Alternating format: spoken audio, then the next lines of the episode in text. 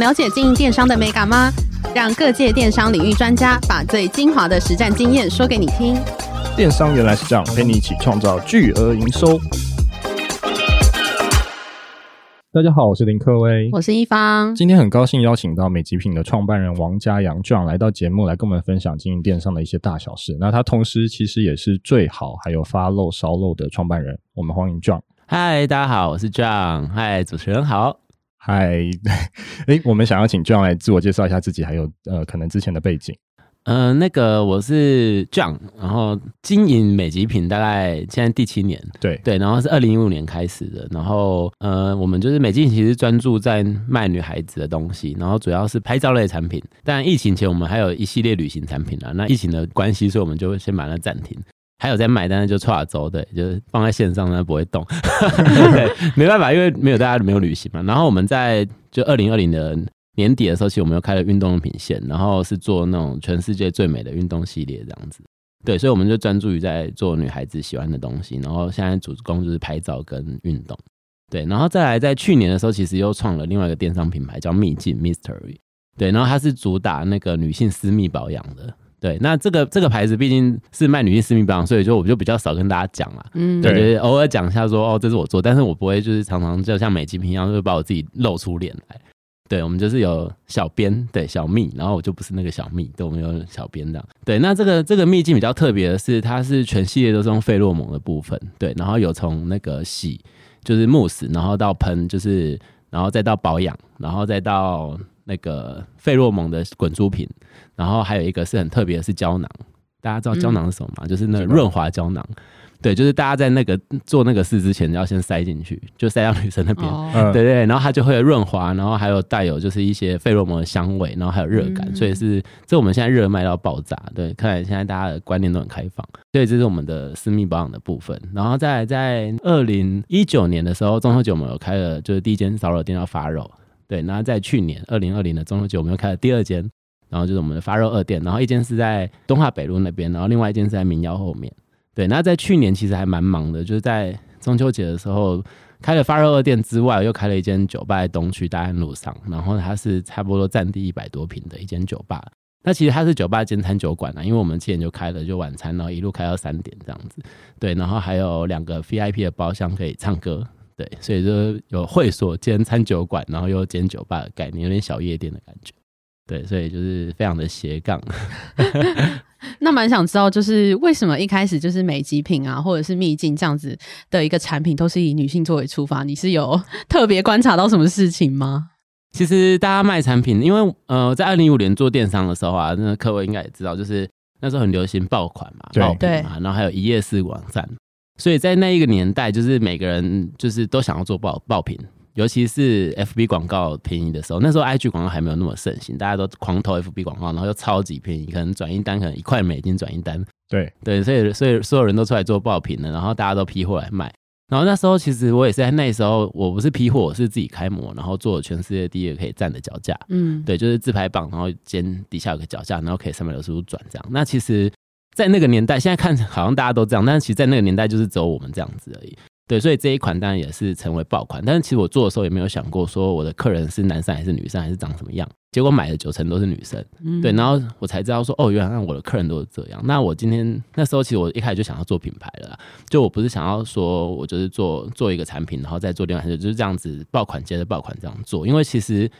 这样子的话是没有累积的。那我那时候做了，发现我的客人都是女生之外，然后他们又很喜欢拍照，所以我们才一系列接下来就开始出了补光灯啊，然后又出了就是拍照的背景板啊、摄影棚啊，然后甚至我们脚架现在也出了出了四款，就不一样，甚至连平衡轴、单轴都有。对，然后也有出那种大型的补光灯、小型补光、各种补光灯。对，所以我们就很深耕在这一块，因为我们第一个产品的客人其实全部都是女生，然后都是喜欢拍照的，所以我们就是往这一块路，就这样一路走。没想到就走到第七年，而且那时候刚做的时候，其实大家都没有很看好啦。因为如果你听到你身边朋友说你他创业是用就是可能自拍棒来创业，你应该觉得他是不是疯了这样子。不过卖久了、认真久了就是你的，就是就是真的。所以我们认真到现在第七年，然后大家其实讲到脚架都会说：“哎，那美极品好像不错。”这样。对，哎，那我想问一下 John，就是怎么样去开发这些成功的爆款产品啊？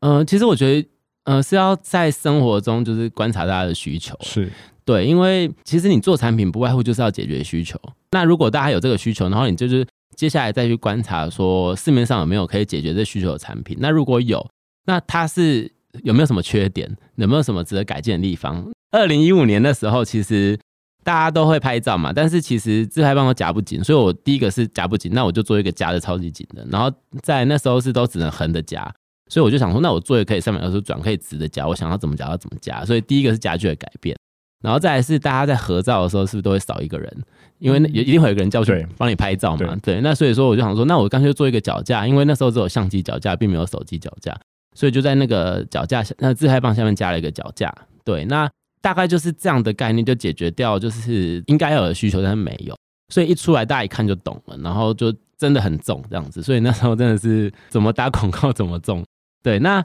接下来就是会看，呃，哎，讲讲上补光好了。大家去钱柜或去夜店的时候，是拍照都没有光，所以那时候其实也没有什么手机补光灯。然后，然后我就出了一款可以夹在手机上的补光灯。那一开始我只有出白光，这是第一代。然后后来客人有需求说，哎，白光拍起来就好像死人，你知道吗？就脸很白。我就说，哦，那我就想说，哎，对啊，大家拍照好像都喜欢用白黄光或者是黄光，因为黄光可以拍实物嘛，白黄光可以就是像大家摄影棚都白黄光。所以后来第二代之后加了白光跟白红光，那我们后来又出了第三代，为什么？因为我又做了小脸光，就三角形的光。其实这一些改变都是根据就是客户的需求，然后去去做的。那你要确定这个产品会爆款，第一个我觉得你还是要观察就是需求，第二个就是观察市面上产品的属性。那其实你常常在看 FB 广告，因为我很喜欢看 FB 广告跟 IG 广告。那看了广告之后，我第一个当然看产品嘛，第二个我看下面的留言。对，那下面留言，如果那个企业主比较笨，没有去删留言或隐藏留言的话，一些负评都会出来嘛。那我就会看一下，说，哎，大家就是买过的人，或者是看到这产品人的感想是什么？那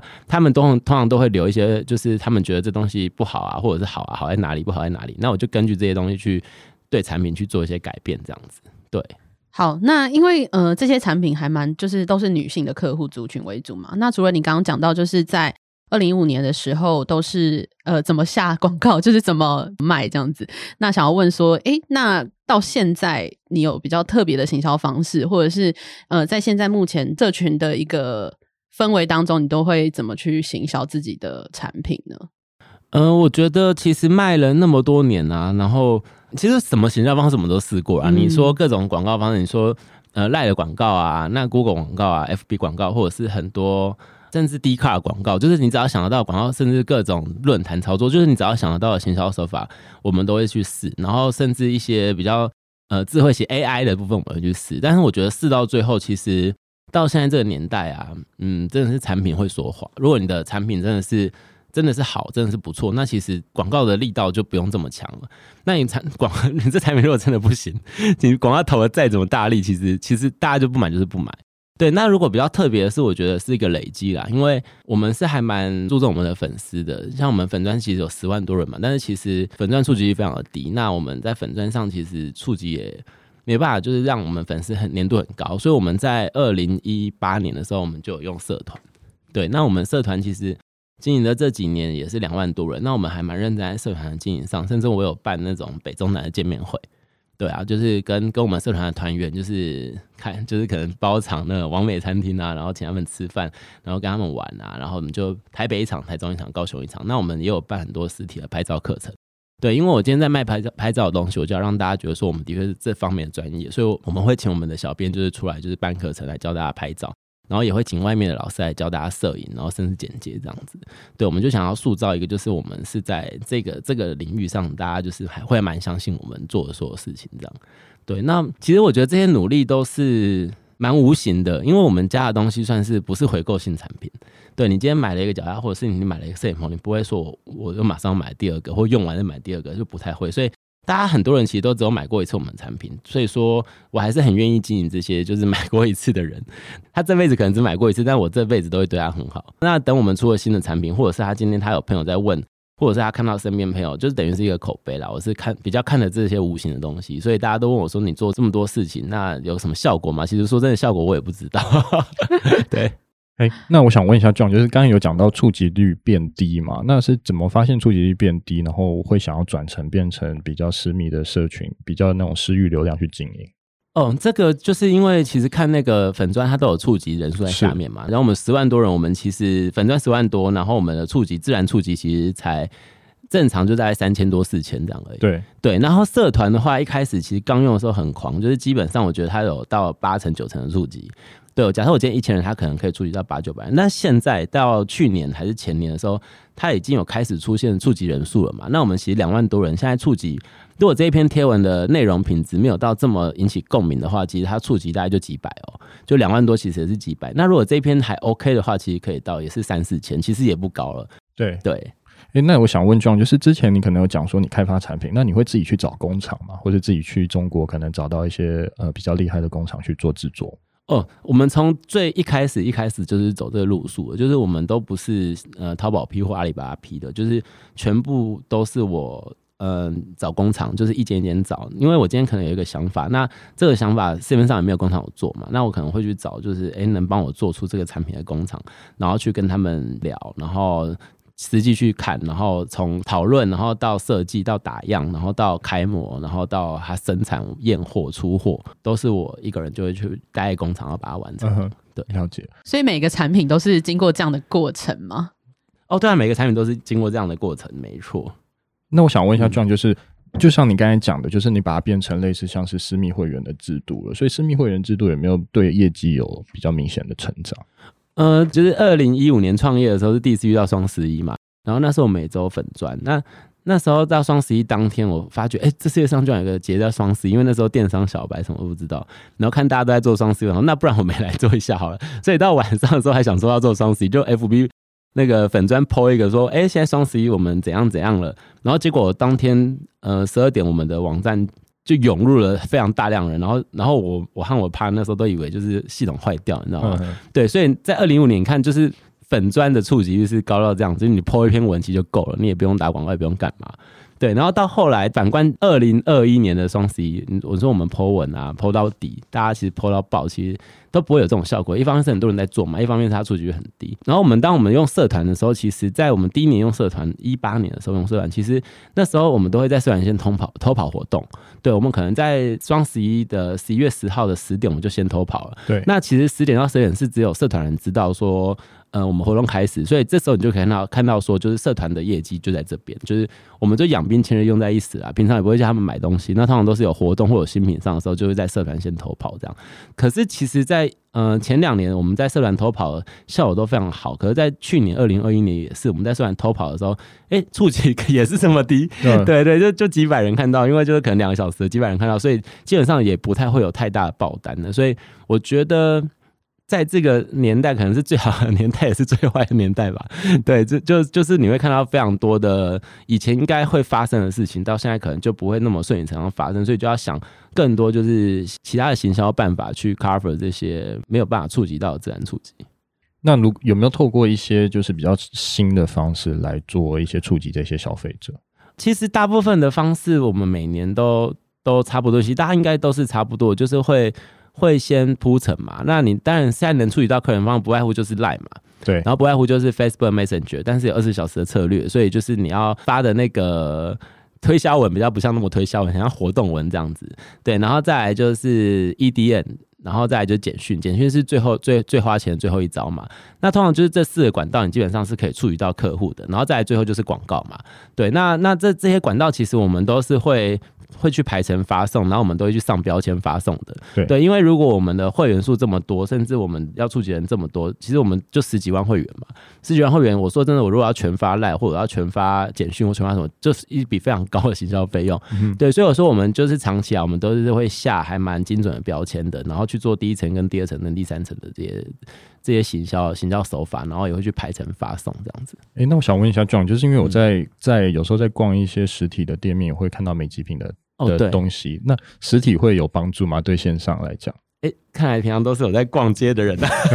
对对 对。对 对，其实实体的部分我，我呃，其实你今天在网上卖东西啊，你卖一卖，然后你跟别人说我在卖什么，那通常通常一般人都会问你什么，说哦。那那那还有什么店有卖嘛？就大家很喜欢问，那其实客人也很喜欢问。那你今天只要说哦没有在网上卖，客人可能就觉得，或者是你朋友可能就觉得，哎、欸，你这生意是不是做不是很好？对。然后我就是气到有没有？那我觉得我这人就是很容易，就是很容易就是被被被激起那种激怒，也不是怒啦，就是觉得啊，干我就要来做一个什么这样。嗯、对，所以说我们就好，那就来铺啊，铺好铺满。所以我们真的是铺好铺满，我们就是。以前是机场有铺嘛，升恒昌，然后甚至那时候要铺到飞机上的时候，刚好疫情已经铺好了，哇，疫情然后又被退货，对，然后再来是台龙，然后三创，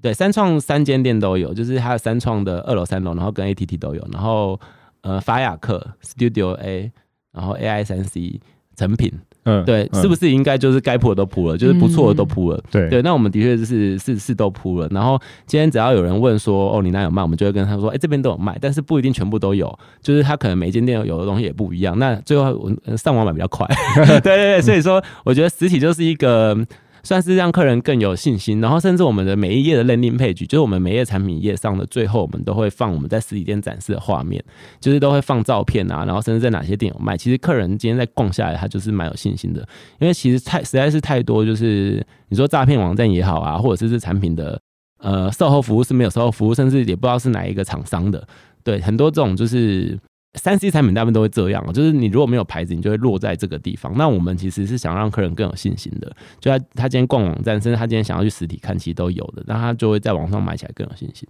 那我想要问啊，因为我们的就是听众也很多，就是想要从就是线上就是转到线下，嗯、那蛮想问，就是在通路这一块，你们是怎么开始的？那应该要怎么谈？可以给他们一些建议。其实通路这一块是我们那时候一五年，大家不知道知不知道有一间叫。呃，Plaza Tokyo，就是去逛日本的时候，其实很多，就是到处都是 Plaza Tokyo。然后那时候台湾有，然后那时候我们刚刚卖我们第一个产品就脚架的第一个月的时候，就很幸运的，他们的采购就是看到这东西，然后他们就很喜欢，就说。可不可以给他们独卖？所以说那时候我们就是只有给 Plaza Tokyo 独卖，然后条件也超好，就直接买断，然后抽成也超级好的。对，然后想说不愧是日本人做生意这么好，他就是因为人太好，所以过了好像一两年就倒了，不是倒就是退出台湾了，因为可能台湾条件实在是太优渥了。对，然后他们那时候退出的时候还在好像还在林口林口三井奥莱，他们也有店嘛，他们就在那边做大特卖，然后他。还怕我们东西被特卖会打坏价钱，还跟我们说，那他们就这个东西就不特卖，就还我们了这样子。对，就是真的是非常的 nice，太好了。对，然后但是我们也是对他也也很尊重，因为毕竟他是第一个就是挺我们的人嘛，所以我们那时候不管是谁来找我们，我们都不卖。那自从他退出台湾之后，我们就开始呃，就等于封印解开了嘛，我们就可以其他的采购。其实我们只要你东西不错，真的就是会有很多厂商，就是很多实体的店来找你说想要合作，想要让你寄卖这样。对，这是第一个，然后再来就是。嗯、呃，其实我们那时候还是有去参展的，就是我去参加那个台北礼品展，因为其实蛮多采购都会去逛展的。然后我们也每年都去参加香港的 Mega Show 啊，或者是电子展，其实我们都会去参加。哎，这都花重本参加。对对对，那就是其实到参加个，我们好像前三年都是这些展就全部参加，然后其实实体的采购会看到，然后他们都会说，哎，哦，那个什么 Studio 有卖，那我们也要卖。然后或者是哎，法克有卖，我们要卖。成品有卖，我们要卖。所以说一开始就是这样子，然后大部分就都铺好铺满了。那想要问，就是除了是呃这些通路来找你们之外，你们有自己去开发一些通路吗？没有、欸，完全没有。我们一直以来都很佛系，不管是呃网红业配，还是通路啊，还是平台，就是。甚至团购啊，大家都去找团嘛，我们都是团团卖找我们，那就真的产品太好了，我们就很佛系啊。因为其实说真的，我们的团队比较没有那么，我们团队是比较属于人家说狼性嘛，我们是属于比较绵羊系的，嗯，对。然后我人也是就是算是不比较脸皮薄的，对，我们不会是主动去 touch 别人，那运气很好，是大家都还蛮喜欢我们，所以就是会来找我们做蛮多合作的啦。那我们自己去主动去 touch 别人的，真的是我这几年我实在是也想不到什么例子。嗯嗯，对，了解。哎、欸，那我想问一下，就是这样，就是除了女性的客群，未来会想要扩展更多不同的客群吗？嗯、呃，你说男男性吗？对啊，男性或者其他产业，或者是什么其他像什么汽车的、啊，或者什么样的产品这样？其实。我当兵的时候，因为我本身是资管系毕业嘛，然后那时候我一开始是做工程师，然后后来做贸易。那其实也没有说做的不好，但是我我朋友就是说你就是适合赚女生的钱，嗯、对 对。然后我我那时候没有想过，然后不过当我做了美极品之后，做了秘境，然后现在又开了三间餐厅三间餐厅嘛，对。那其实就连我们餐厅也都是女生客人，大概九成多。那我觉得女生其实是一个。呃，我觉得消费力很高的的生物啦。对对，那不像不像男生是非常理性，我觉得这是完全不同的脑在思考的。所以这因为我现在都已经换成就是女性消费的思维在做所有的事情了，所以我觉得这一块其实就够我们就是好好的发挥了，因为还没有到极限，所以不会说这么跨界的突然去做一个什么男生的时候，但也许会去做，因为我现在做私密处保养嘛，女生的。也许会去做，就是复牌，可能会做男生的私密处跟男生的一些可能吃的药，不是药，保健食品。对，对对，因为这一块需求看起来是非常的大啦。对对，是有相关，因为真的能接下来往下做，就是要有相关联。对对，跟你之前做的东西其实是有有有连续性、有连贯性的，所以资源啊跟那个经验，我觉得都是可以就是程程序的，你就不会说哦，突然就杀出来做了一个完全不相干的东西，那你就等于要重新全部再来这样。了解。好，那我们呃接下来就是问一下，就是有关你的实体店，呃最好就是酒吧，然后跟发发肉烧肉这两间店的一个呃开发。那想要问，就是因为我们在录音前有稍微聊到说，就是你会以就是电商的方式来经营这两家店。那想要问是怎么样的一个电商的思维呢？嗯、呃，其实很多诶、欸，因为我我在一九年的时候是完全没有。做过开过餐厅，但是小时候是有在烧肉店打工过啦，对，然后就跟两个一起打工的朋友一起开了。那当然就是我们一个同事负责食材嘛，一个同事是负责行政，就是所有的管理这样子。然后我就是负责所有的行销。对，那从还没开店前，我就会设计很多接触点，就是我就从呃外场的接触点，这就像是那个我们做电商一样嘛，你今天从广告。然后到大家进站，然后到到逛，然后到结账，然后到结账完之后的流程，就是各个接触这个客人的点。那广告其实还有分，就是哦漏斗的，就是这都是一些接触的地方。那、我们其实也是，就是我就是从线上，从他看到我们的 po 文，然后或者是看到客人的分享，那接下来他开始走的那个定位流程，然后定位进来之后，从在店门口等，然后到坐下，然后到开始用餐，然后到走。我们都有一大堆就是非常贴心的套路，这样子在店里的话都是贴心的套路，然后还有很多打卡的点，让他愿意打卡。不是不是说拍照墙，那一定有的，嗯，就是甚至我们可能就是哦，他今天我们拿肉出来，就会拿我们的灯帮他打光，然后请他拍这样子，哦、对，然后他然后拿美肌请对，就拿美肌，因为我们的我们的员工那个口袋都会放一个补光灯，对，你今天一打灯，全部人都拍了这样，然后甚至就是他哦，他可能冷，我们都有做那种就是披肩啊，披肩，对，然后帮帮他披上这样子。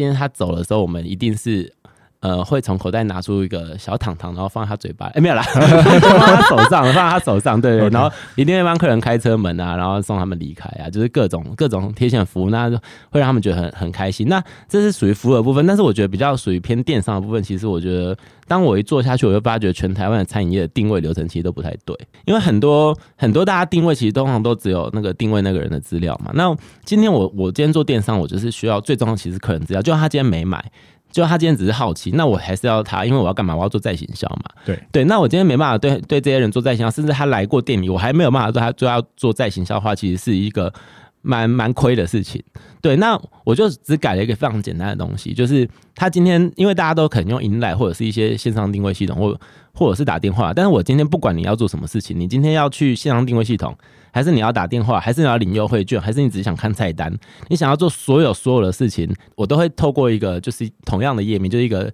算是 landing page 的东西，然后他就看到很多连，像我们我其实是用 Linktree 啊，但是有很多这种就是小程式可以用，就是一页上面很多连接这样，嗯、那他就要点这一页，那这一页我就有买像素，所以说基本上先到这一页，就是你要做任何事情到这些人，我就已经有第一层的像素在了。对，那我之后要打广告，我就可以抓到这些人。那再来，他点的所有连接。他可能说：“哦，今天可能是要看菜单呐、啊，或者是要定一点的定位，订二点的定位，或者是要领优惠券，或者是他要写 Google 好评，他要干嘛干嘛？他点下去其实都是到我们来，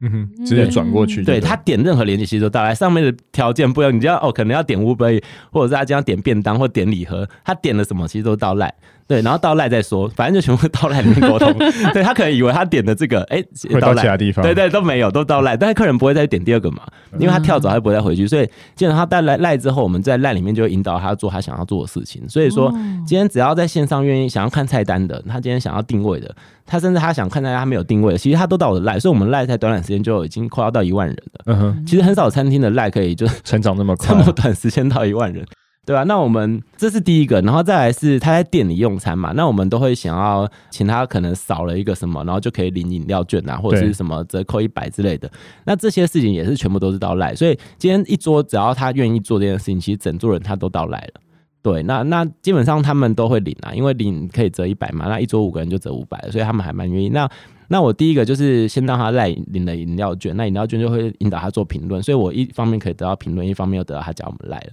就很无痛的加好这样子。对，那接下来我们有活动的时候呢，或者是我们要干嘛的时候，其实我们就会赖做推波就好了，这是最简单，对餐饮业来说是最简单最简单的，因为你只是改变一个思维，就是说我今天要客人做什么事情都先到赖，然后再做接下来你要他做的事，那你就可以把人都聚集在同一个地方。哎、欸，那 Line 是用小程序去开发吗？没有没有，就我就是因为我跟你讲，我们餐饮业是完全零行销预算的啦。对 对，我甚至我的 Line 现在还八百四十块最基本款，对对，要月费那一种。对，然后简讯那就是其实群发我都要很慎重的，就是去筛选发，因为只有两千封。对，不像我们在每天想怎么发就怎么发，但没有，就是它餐饮业餐饮业都是基本上我们是零行销预算在做，所以我们没有外挂任何的机器人。那如果今天能让我外挂，可能就是赖机器人的话，那我一定可以做更多事情的。嗯，对。但是其实赖外挂机器人基本上都是一个月要一万多嘛。那我觉得餐饮业目前是还没有这个这个预算去做这件事。哎、欸，那好像都没有聊到最好，哎、欸，可以聊一下最好、哦。最好那也可以啊。对，其实最好跟跟，因为我开我们开了两间发肉，那两间发肉其实设计的方式是这样嘛。那我最好其实也是差不多如法炮制啦，就是从接触点，然后到店里的服务啊，然后到什么，其实基本上都是一样的方式。对，但是最好我觉得比较特别的是，我们店名叫最好，然后英文叫 Another Round 嘛，因为我们这边其实是是由大概四间主要餐，就是发肉，然后跟奇佐乐，就一个日料很有名的日料，对，那个瘦子啊什么陈林都很喜欢去吃的，好像跟跟陈林很熟这样，没有没有，对，然后再来那个爬火锅店，然后跟黑武士，就我们这几个餐厅老板然后一起开的，然后叫 Another Round 的意思就是说，希望大家在这些餐厅呢，可能吃完都可以到我们最好去 Another Round。嗯，对，那基本上这期就打破了一个就是酒吧的思维，因为其实我有观察，就是我也没开过酒吧，对，然后也没有真的也没有很喜欢去酒吧，就是没有去过很多酒吧，但是我有在观察，就是台湾酒吧为什么平日的生意会不好，然后或者是只有做假日，因为其实酒吧开了这么多间，那你晚上你要怎么做选择？你只会去，就是你可能你认识的，甚至你平日根本不会想去喝，你也不知道去哪里喝。那今天如果我们的基底是我们这些餐厅的话，今天只要我们这几间餐厅平日都是有人的。那基本上酒吧就不会没人了，因为我们就会把人送过去啊，嗯，对啊。所以等于说是餐厅跟最好有有一定程度的连接，这样有，因为我没有做，就是我有帮每个老板都做名片，然后就是最好的名片，然后背面是他们店的名片，所以我说你以后就发这一张，然后给你的客人，你客人拿这张来酒吧就可以换东西，这样哦，对，就是就是让他把客人带过来。那的确很多客人就是在在我们发了可能吃一次，说哎，那你等下去哪里玩？然后我们店员弟弟们都帮我们就把客人引导过来，就是说哦，你等下就是可以去最好喝一下，因为其实餐厅都会有用餐时间限制。对，六点到八点，八点到十点，然后十点到十二点。那通常六点到八点的客人一定喝不够，一定会很不开心。对，通常请他们离开的时候，他们点都很臭。那我们就说，那我们帮你们送到就是下一间，我们也是我们自己开的店，这样他们就会觉得很开心。这样，然后八点到十点的客人也是，就可以把这两轮的客人全部都送来我们酒吧这样。哎、欸，那开完最好会不会想要再开什么宵夜店之类的？哎、欸，很多人这样讲，说你要做一条龙。我跟你讲，凉面店啊，还是什么烂醉烂醉早餐？大冰奶不加不加冰加酒，听起来很棒。可是我跟你讲，这样真的你真的会累死的，因为其实我们我现在就是等于是白天做两个电商品牌嘛，然后晚上又有烧肉跟酒吧，那基本上从早上十点到凌晨三点都在工作啊，而且晚上在工作不是只工作，就是真的是你有看华灯初上嘛？我们就是陪酒嘛，叫妈叫妈妈叫妈妈，对对对，我们就是去，就是开始陪客人喝酒，陪客人玩。然后让客人很开心。那每每一桌客人来，他像我刚刚讲，我们不是有三轮嘛？六点到八点半到十点，十点到十二点，他们来都是新的一轮，这样，他们都觉得他们是一个展现开。但对我们来说，现在是第三轮，可能已经他已经是我见的今天见的第一百多个人了，喝了第一百多个人了，这样。对，但我们还是要保持，就好像是第一个人一样。那之前还好，就是烧肉店喝一喝就算了。然后现在又有两间，然后喝完之后我还要再去酒吧就去喝，因为酒吧开的比较晚嘛，会到两三点嘛，有时候周末可能还到四点五点这样。对啊，所以说基本上是没有一个没日没夜的行程啊。那我觉得要继续再开什么，真的有点难，除非这个模式是可以复制。不过我觉得慢慢的，我们因为我们都这样子的在陪陪在店里顾嘛，那其实我们的弟弟妹妹都有看到，那他们的模式也会慢慢的朝向我们这样走，我们就会比较轻松一点。哎、欸，那我想问 John，就是实体店面和经营线上有什么样的差异吗？嗯、呃，其实我现在等于是实体的餐厅有做，然后线上的电商又有做嘛。我觉得电商真的是一件超级超级轻松、超级爽的一个工作，因为人不用在那里嘛。就是说真的，你的商业模式建立好，然后你的团队建立好。那刚才创业也是我我自我自己跟一个 partner 嘛，就我们就是非常少的人数创创业，但是现在其实都有一些员工了。那其实这个模式建立好，那其实他就是二十四小时真的帮你赚钱，好像在讲直销，没有啦，就是他真的是一个还蛮轻松，就是你把产品弄好，然后把你的整个。整个商业流程就是做好，因为我最在意的是流程呢。就就像我刚刚讲的那个，我们酒吧和餐厅的定位那个赖，其实也是我开店前就是可能花一个小时设完了。那我到现在我也没开过赖来看嗯，对啊，那他就是一直在累积人数，我也都不用管他嘛。他就是当你把这个流程设计好之后，我就在意的是流程的设计。那尤其是自动化流程，你不能说很多人工不行，就是自动化流程设计好之后，其实它就是会一直滚大，需求就会慢慢越滚越大了。那当然是电商是这样，但是如果是餐厅的话，真的是很吃人啊。一方面是呃，实体店应该也是，就是现场的员工也是人，那客人也是人，其实都是人与人的接触。那人和人接触就是不是设计自动化流程这么简单，啊，而且你要不断的去做调整。你可能心中想的流程是这样，但现场执行起来可能就不会这样。所以说，人家很多说为什么行销公司跟跟现场实体的人常常会有一些冲突啊，或者是有一些你不懂我不懂你的感觉，因为行销人员并没有在现场执行，那执行人他并没有行销的头脑，所以会有一些冲突。但我自己的话，我是因为我自己来设计这行销的部分嘛，那我每天也都在现场执行，所以我会随时都可以做很多调整，这样子。我可能今天做一做。我就觉得，哎、欸，不对，这个流程我可能线上哪边要调一下，或者是哪个东西要调一下，对，然后接下来要怎么做活动，我都都是搭配现场去做这样。好，那因为刚刚有讲到说，你白天是在就是经营电商嘛，然后晚上就是会去就是烧肉店，然后再去酒吧喝。那想要问，就是兼这么多公司的老板，通常怎么分配时间？之前还没有开二店，然后跟还没有开酒吧的时候，其实虾皮有来跟拍过，就是一日老板系列。是他们好像第一集吧，对、哦、对，然后他们说电商的没什么好拍，就来办公室拍一拍。电脑，我我好像有看那一集，有到你家拍的，对对，对，有到我家拍的，我有看到很多干话那一集。对对对对，从从那天之后，我就到大安王家，就是下皮去的。对，然后他那一集他们也快累死，但是其实那天我算是提早，就是十点就走了，不然平常可能会到十二点。那走了之后回家，然后聊一聊，然后他们就就是那一整天的行程。但是之后现在其实行程又更多，就是。呃，两间烧肉要顾，所以我现在是做人形立牌在店里了。对对对对对，两间店现在都放我的人形立牌。那那今天真的见不到我的客人，或者因为我们哦，就我们有经营抖音。嗯，对对对，因为现在很多抖音的 TikTok 啦，就是 TikTok 的，看到 TikTok 的客人要来店里，可能想说，哎、欸。呃，哎，跟老板合照一下，要跟老板吃东西，呃，老板帮他烤肉啊什么的。因为我们 TikTok 基本上我在经营，就放我了，自肥，对，自肥，但流量不错，那都影片有时候都二三十万观看这样子，对，然后现在留言都有报，所以很多 TikTok 的客人来，那我们就放那人立牌，他没有看到本人，他没关系，他看到立牌这样。对，这是一个解套的方式。对，但时间安排是真的，我觉得好小孩不要学啊，真的是一条不归路。因为大家说开餐厅很累，但是尤其是我们这种都下去陪酒的，又跟喝酒有关的夜场啊什么的，那真的真的是累到不行。但是我觉得还是我还是会蛮会找时间运动的。对，因为我觉得运动还是蛮重要的。不知道克伟有没有在运动？对啊，我每周都会去运动，去健身。对，去健身房嘛，一个一周健身几次啊？我目前是一次，一次，对啊，我还我还是固定要两次，一定要两次，对。那我通常都就是上班上一半，像我等下回去，可能就是三点马上去，嗯，对，三点到四点就是去去一个小时或一个半小时这样子，就是时间都是自己挤出来的。因为很多人都说可能自己没有时间运动，我不相信，因为真的你只要拿一个小时到一个半小时，其实你就可以去运动，一个礼拜。还是要保持两次运动习惯，但是其实基本上就是完全没有自己的生活了。对，你不要说约会啊、看电影啊，或者是干嘛，其实都没有。那就连追剧都是那种，呃，可能三点多下班回家睡觉前，然后开始看看到睡着，每天都看到睡着。对，就一一部华灯初上，可能要看就是三个礼拜。对对，但还是要保持就是跟现代接轨，所以该看的都不会少。对啊，好，那我想问一下，John，就是未来有什么样还想要跨足到其他商业领域吗？还是你有看到什么样的趋势？其实我今年就二零二二年，我有点想要做餐饮行销公司、欸，餐饮顾问公司，嗯、因为我们这一间酒吧最好，它一百多平在东区嘛，然后从租到开店只花了两个礼拜，对，包装潢哦，包装潢，因为我们这次的团队非常的强，就是我们的股东有负责装修的，几乎全台湾五百。多间餐厅都是他装，所以非常有经验。那我们连图都没画，就是我跟他现场，就每天在那边盯工板，然后都盯到天亮，两个礼拜装起来，然后直接九月十七开。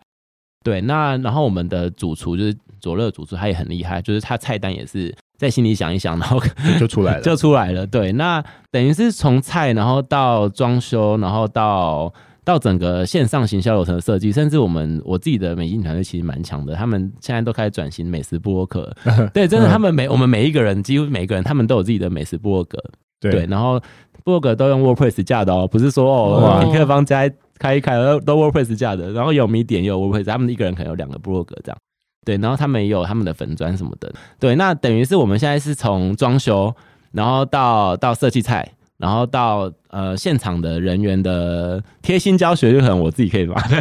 对，然后到接下来的部落文啊，然后到线上行销，然后到小编啊，就其实我们是可以一条龙的去帮客人做这件事情。那我觉得现在市面上比较少，因为可能都是行销公司，然后我们他不是做餐饮的行销公司，然后再做行销。那他今天可能是餐饮顾问，然后再做他的菜的顾问，对，其实都是分开的啦。那我们等于是可以一条龙，甚至我们连装修都有，嗯，对啊。好，那我们来问一下 John，就是 SEO 如果说是餐厅要怎么做会比较好？我跟你说，在你还没开的时候啊，你现在去搜那什么松山区烧肉推荐啊，东东区烧肉推荐啊，然后什么的，都是会有一个排行榜，甚至什么东区餐酒馆推荐、东区酒吧，其实都我们在还没开的时候，我就写好排行榜了。对，然后那个排行榜就会有可能十家烧肉店，然后那时候还没有发肉嘛，因为根本还没开，然后我就先写好，然后最后呃到开的时候就把发肉放到第一个，然后对瞬间排行我们在对，然后那个那个文就会被 Google 收录成索引，因为我们都写的很完整的资讯，我有点久没看，还在吧？有什么对什么松松山区烧肉店吗？嗯、呃，对，松山区烧肉推荐就可以了，或者是都或者是松山区烧肉，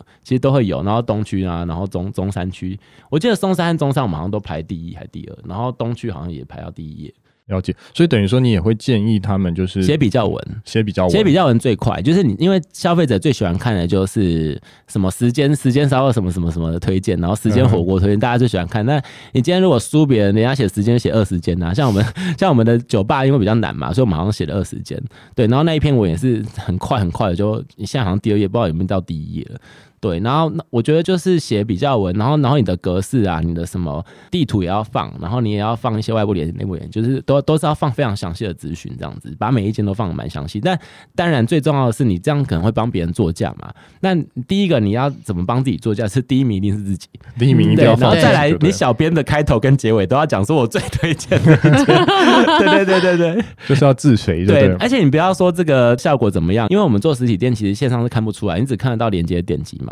对哦，其实可以看得出来，就是音赖定位啦，因为、哦、因为音赖定位可以买扣，可能很多餐饮也不知道，那你就可以看到它的来源。如果你有下 UTN 的话，就可以在剧院后台看到，呃，是因为这个部落格来的，确这些部落格都来很多，嗯，对，然后再来是我在现场，我每一组客人只要是我服务到我看到客人，我一定问他一句话说，哎、欸，不好意思，从哪里来？对对，你请问你是怎么看到我们店的、啊？这样子，嗯、对我每一组我都会问，所以我就能很准确的抓到说现在的客人到底都是因为什么来。那的确很多都说，哦，没有，我就上网搜一下。那个推荐，然后就就看到你们了啊，说看到你们第一名了哦，我说啊，对啊，对啊，那个 弗洛克真的人好，我们第一名这样子，对，然后然后前阵子真的是，我说哎，你怎么会来？他说哦，我在看抖音，我从可能台中上来的，我台中对，然后看到抖音这样，所以我才知道原来 TikTok 是这么有威力。一开始都是部落文比较多，但我觉得部落文是一个很长尾的，就 SEO 文是一个很长尾，它是不会消失。当你排上去之后，那我们也是很短期，通常我们写文大概都两个礼拜就会排到第一页。对，哎，那我想问一下 Google 的评论。就是商家的评论很重要吗？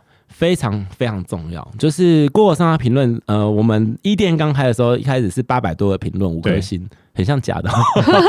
对啊，对。然后现在好像一千多的评论，一店一千多的评论，四点九啦。然后二店现在好像也是好几百，然后还是五颗星，然后最好也还是五颗星。我是希望不要一直五颗星的，对，我就要希望四点九。但是其实客人是真的会去看评论的，但是我觉得评论是一颗星的评论更重要，因为客人怎么看评论？像你今天看到一个店，它有一千多个评论的时候，你会去看它五星评论吗？不会，你一定从最低开始看嘛。对，你就会按排行榜嘛，对不对？看到到底是有什么缺点嘛？对，你会觉得它可能是刷屏，那五星不值得参考，你就是看排行榜，看一一星的那。他今天一心，如果他今天有批评你什么东西，例如好了，他说哦，他们东西太贵，或者是他东西怎样不好吃，那这时候你一定要去回他。那你的回法可能是先解释一下说当时的状况，然后跟客人真的了解状况，然后先道歉之外，你还要就是讲说你们自己的优点。其实那一篇你的回复就是一个宣传文的，代表你愿意面对这个问题。然后他如果觉得太贵，那也许你不贵是客人可能真的是底不够厚，不适合吃这间店，他可能适合是吃到饱嘛。对，因为不是说每个人都都可以吃得起单点的。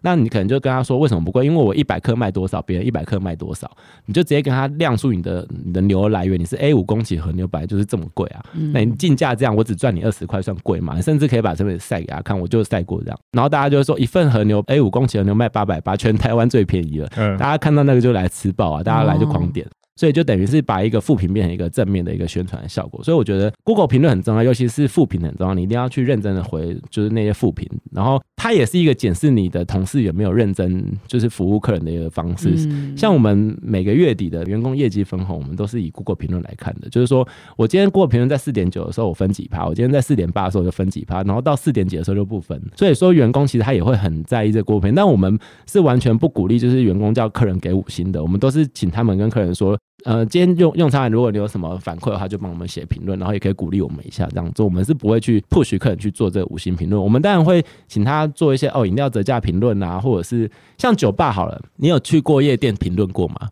比较没有，不可能嘛？那大家去夜店会看评论吗？也不会嘛。对，我一开始我原本是这样想的，因为我原本是做纯酒吧，可是后来因为发觉纯酒吧就是到晚上才会有人，那我们其实前面的时间有点白费了，所以我后来就开始加餐，变成餐酒馆，七点到十点有做晚餐的客人，所以我就开始需要评论，一开始都不用评论。然后我现在开始需要评论，那其实客人真的是不太会去评论，因为到一个酒吧的氛围，你可能喝一喝都醉了，回家就醉了就睡觉了，照片也没拍，什么都没做。对，那我们现在是有送你红白酒，然后请你就是哦，你喝了完之后走之前可以给我们一个评论，才开始慢慢有评论出来。那的确是客人今天一间新的店真的是会去看这个 Google 评论。对，了解，好哦。今天很高兴邀请到 John 来到现场来跟我们分享，不管是餐厅的经验，还有美极品的一些之前的电商的经验。我们谢谢 John，谢谢。哎、欸，谢谢各位，谢谢，谢谢，谢谢一方，谢谢，拜拜，拜拜。